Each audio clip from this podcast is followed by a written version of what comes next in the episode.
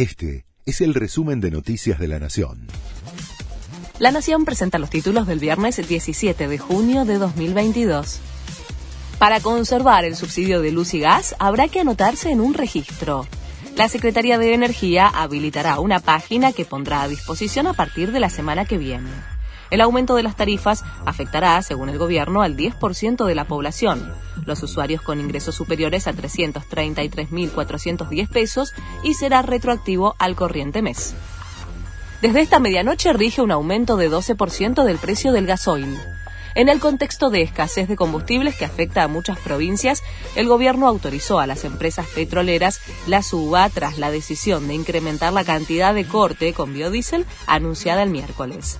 El litro del combustible en la ciudad de Buenos Aires pasa de los 113 pesos a más de 126 y el premium de 145 pesos a 165.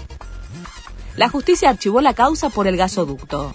Lo decidió el juez federal Daniel Rafecas. Se trata de la causa que se había abierto para analizar un presunto direccionamiento hacia una empresa de Techint en la licitación para construir el gasoducto Néstor Kirchner.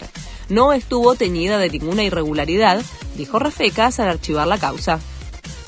Argentina es uno de los tres países más riesgosos para invertir en Latinoamérica, según JP Morgan. Solo es superada por Venezuela y El Salvador. La entidad señala que se trata de un estado vulnerable desde el punto de vista fiscal y de la deuda externa. El índice funciona como referencia para medir el rendimiento total de los bonos internacionales emitidos por los diferentes gobiernos. Carlos Tevez debuta como entrenador. El Apache aceptó el ofrecimiento de Rosario Central. Trabajará con el Chaparretegui en el cuerpo técnico. Firmaría contrato el martes y se sentaría en el banco el viernes próximo cuando se presente ante Gimnasia de local en la quinta fecha de la liga. Este fue el resumen de Noticias de la Nación.